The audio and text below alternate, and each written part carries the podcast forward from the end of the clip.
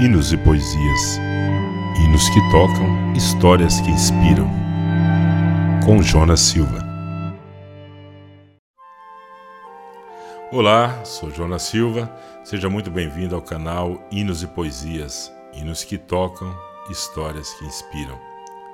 A história que irei compartilhar com você hoje é a história do hino Sou Feliz com Jesus. A versão que conhecemos foi traduzida a partir do título original is Well with My Soul. Vale muito lembrar que muitos dos nossos hinos foram escritos a quatro mãos, ou seja, o compositor criou a melodia e o poeta a letra. O hino Sou Feliz com Jesus é um desses, e eu não poderia deixar de acrescentar mais duas mãos, a do tradutor. Gostaria que você vivenciasse comigo a história desse hino e refletisse a história em particular de cada personagem, do poeta do compositor e do tradutor. Numa sequência, gostaria que você gravasse esses três nomes: Horatio, o poeta, Philip, o compositor, e William, o tradutor. Inicialmente, quando pensamos no título desse hino, Sou Feliz com Jesus, ou mesmo na tradução do inglês ao pé da letra, de forma literal, Está tudo bem com minha alma, nos leva a um sentimento de gratidão e alegria. E é natural que dificilmente alguém vá pensar em problemas ou tribulações. Muitos autores escrevem hinos de louvor e ação de graças, pois a beleza natural da criação de Deus nos remete a um sentimento de satisfação, gratidão e alegria. E por si só inspira o poeta a compor a poesia. No entanto, a morte e eventos trágicos fazem parte da vida cotidiana testando até mesmo a fé dos crentes mais fortes. E acredite, circunstâncias trágicas frequentemente inspiram, inspiraram grandes hinos. Mas em quais circunstâncias este hino foi escrito? Antes que eu comece a narrar a história, acompanhe comigo uma leitura bíblica que se encontra em Tiago, no capítulo 1, versos 2 e 3. Meus irmãos, Considerem motivo de grande alegria o fato de passarem por diversas aflições ou provações. Pois vocês sabem que a prova de sua fé produz perseverança. Acompanhe comigo essa história inspiradora do hino Sou Feliz com Jesus. A letra desse hino foi escrita por Rachel Gates Spafford, nascido em 1828 ele foi um presbiteriano convertido a Cristo através do evangelista Moody. Horatio se tornou um advogado próspero na cidade de Chicago e, mesmo depois de seu sucesso financeiro, continuou mantendo um relacionamento estreito com o evangelista Moody e com um profundo interesse pelas campanhas de evangelização. Era um entusiasta professor da escola bíblica dominical e atuava arduamente no trabalho social. Tinha apurado gosto pela música e era devotado ao estudo das Escrituras. Advogado bem-sucedido, suas condições financeiras permitiram-lhe fazer grandes investimentos imobiliários em uma área da cidade de Chicago. Quando tudo parecia ir tão bem, seu único filho adoece e morre dias depois. De alguma forma, ele foi capaz de proclamar como uma mulher sunamita em 2 Reis, no capítulo 4, verso 26. Após a morte de seu único filho, ela disse: Está tudo bem. Embora seu filho tenha finalmente sido trazido de volta à vida pelo profeta Eliseu, sua fé pode ter ressoado em Horatio Spafford. No ano seguinte, no dia 9 de outubro de 1871, acontece um dos maiores incêndios da história dos Estados Unidos. Esse incêndio matou centenas de pessoas e deixou milhares desabrigados. O Rachel teve uma grande perda financeira por causa desse incêndio que destruiu cerca de um terço da cidade de Chicago. Mesmo assim, ele e sua esposa trabalharam intensamente durante dois anos, ajudando as vítimas a reestruturarem suas vidas. Esses dois anos permitiu-lhe aproximar mais do Senhor. Recusou-se a desesperar e com renovado vigor também se empenhou nos assuntos jurídicos e comerciais. Seus esforços foram bem-sucedidos e, procurando um refrigério e descanso, ele planejou férias com a família na Escócia. Tudo corria conforme planejado. As passagens para ele, esposa e suas quatro filhas haviam sido reservadas no navio francês Ville du Havre, que partiria em novembro de 1873. Enfim, chega novembro. A tão sonhada viagem em família aproxima-se. No entanto, demandas inesperadas de negócios interromperam esses planos. Em vez de cancelar a viagem, decidiu enviar a esposa Ana e suas quatro filhas, Anne, Margaret, Elizabeth e Taneta, planejando encontrá-las um pouco mais tarde. O Reid Spafford acompanhou sua, sua esposa e filhas até o porto de Nova York. Em meio a acenos de despedida, o navio Velo do Havre alcança as águas do Atlântico Norte. O Rate então voltou a Chicago para concluir suas transações comerciais pendentes. Dias depois, em 22 de novembro, quando todos os passageiros do Ville do Havre dormiam, apareceu da escuridão um navio inglês, Lockheed, que colidiu fortemente, provocando um forte estrondo. Logo percebeu que o estrago era muito grande e irreparável. O navio francês, Ville do Havre, afundou 15 mil pés nas águas frias do Oceano Atlântico em 12 minutos.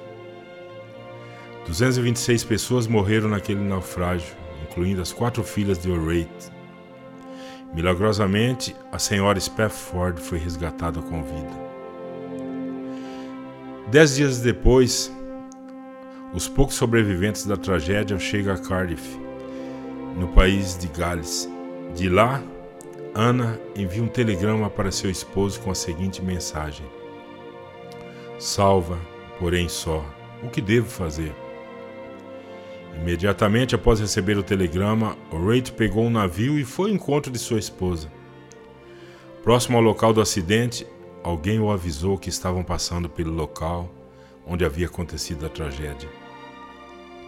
Spafford, ao voltar para sua cabine, profundamente comovido, e sustentado pelo Deus que inspira canções, de posse de um lápis de papel, escreveu um dos mais belos hinos da história.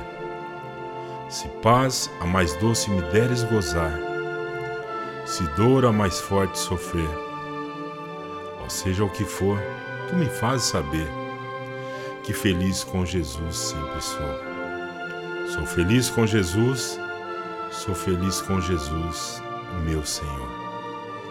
Spafford escreveu seu único hino, que proporcionou consolo a tantas pessoas, continua a confortar e inspirar, e talvez nos ajude, a mim e a você, a ter empatia por pessoas que conhecemos que experimentam dor e tristeza avassaladoras. Spafford teve grandes perdas de forma catastrófica, não natural. Teve um pedaço de si arrancado do peito mesmo assim, não deixou de se alegrar em Jesus. Escreveu em um momento de muita dor, mas ao mesmo tempo em um momento em que ele pôde sentir o conforto da paz que está acima de tudo, acima de todo o entendimento humano que só Cristo pode dar. Quando retornou para Chicago com sua esposa, Roy Spafford mostrou a letra que criara de Sou Feliz com Jesus para seu amigo, o músico Philip Paul Bliss, e pediu que criasse uma melodia para a poesia que escrevera. Com uma personalidade carismática e com uma bela voz de barítono, Philip Paul Bliss é o segundo compositor cristão mais famoso da história. Se tivesse vivido tanto tempo quanto Fanny Crosby, Charles Wesley, Ira Sankey, ele poderia ter superado todos eles, como o maior compositor de música cristã e o mais amplamente cantado de todos os tempos. Mas um trágico acidente ferroviário ceifou sua vida aos 38 anos de idade. O Sr. Bliss nasceu no dia 9 de julho de 1938 em Clearfield, na Pensilvânia, numa simples cabana de madeira em uma região de pessoas humildes. Seu pai, o Sr. Isaac Bliss, era um cristão dedicado. Seu pai era um amante da música e foi através de seu pai que ele desenvolveu uma paixão pelo canto.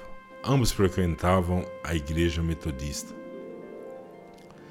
Aos 10 anos de idade, ele ouviu o piano pela primeira vez e isso aumentou sua vontade de se tornar um músico.